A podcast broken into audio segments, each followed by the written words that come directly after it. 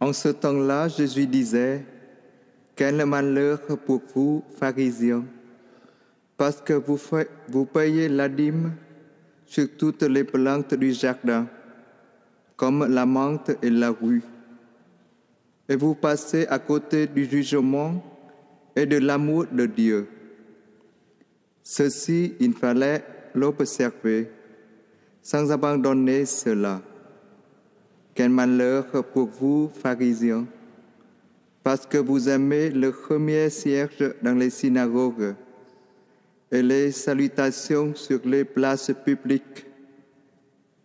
Quel malheur pour vous, parce que vous êtes comme ces tombeaux qu'on ne voit pas et sur lesquels on marche sans le savoir. Alors, un docteur de la loi la parole et lui dit, Maître, en parlant ainsi, c'est nous aussi que tu insultes. Jésus reprit, Vous aussi les docteurs de la loi, malheureux êtes-vous, parce que vous chargez les gens des fardeaux impossibles à porter, et vous-même, vous ne touchez pas même pas ce fardeau dans ce doigt. Pourquoi faisons-nous les choses qui concernent Dieu, qui concernent les hommes? Par exemple, pourquoi payez-vous vos impôts? Je dis vous parce que moi, j'en paye pas. Et pourquoi? Pour faire plaisir au président de la République Parce qu'il faut le faire Parce que le fisc est, sur vos épaules? Ou parce que vous avez conscience qu'il faut de l'argent pour les hôpitaux? Parce qu'il faut de l'argent pour les, routes et les autoroutes, parce qu'il faut l'argent pour refaire telle ou telle chose, des installations publiques. Pourquoi est-ce qu'on fait les choses? Pourquoi est-ce qu'on vient à la messe? Parce que ça me fait du bien pour dire au Seigneur que je l'aime Parce que je voudrais que son amour passe à travers moi vers les autres Parce que ma femme me le demande Parce que mon mari me le demande. Pourquoi est-ce qu'on fait les choses? Pourquoi est-ce qu'on respecte la loi? La loi de Dieu, la loi des hommes. C'est important de, de se poser cette question pour pouvoir vivre vraiment comme des vivants selon le cœur de Dieu, et pas comme des sépulcres blanchis, des tombeaux vides, etc., etc., etc. Aimer Dieu ne va pas de soi. On est fait pour aimer Dieu, mais c'est quelque chose qu'on doit décider et qu'on doit redécider sans, sans cesse, en fait. La loi est là pour nous aider, nous orienter, mais la loi ne nous apprend pas à aimer. Et la loi ne nous montre même pas comment aimer. La loi nous dit juste comment il faut, qu'est-ce qu'il faut faire ou ne pas faire.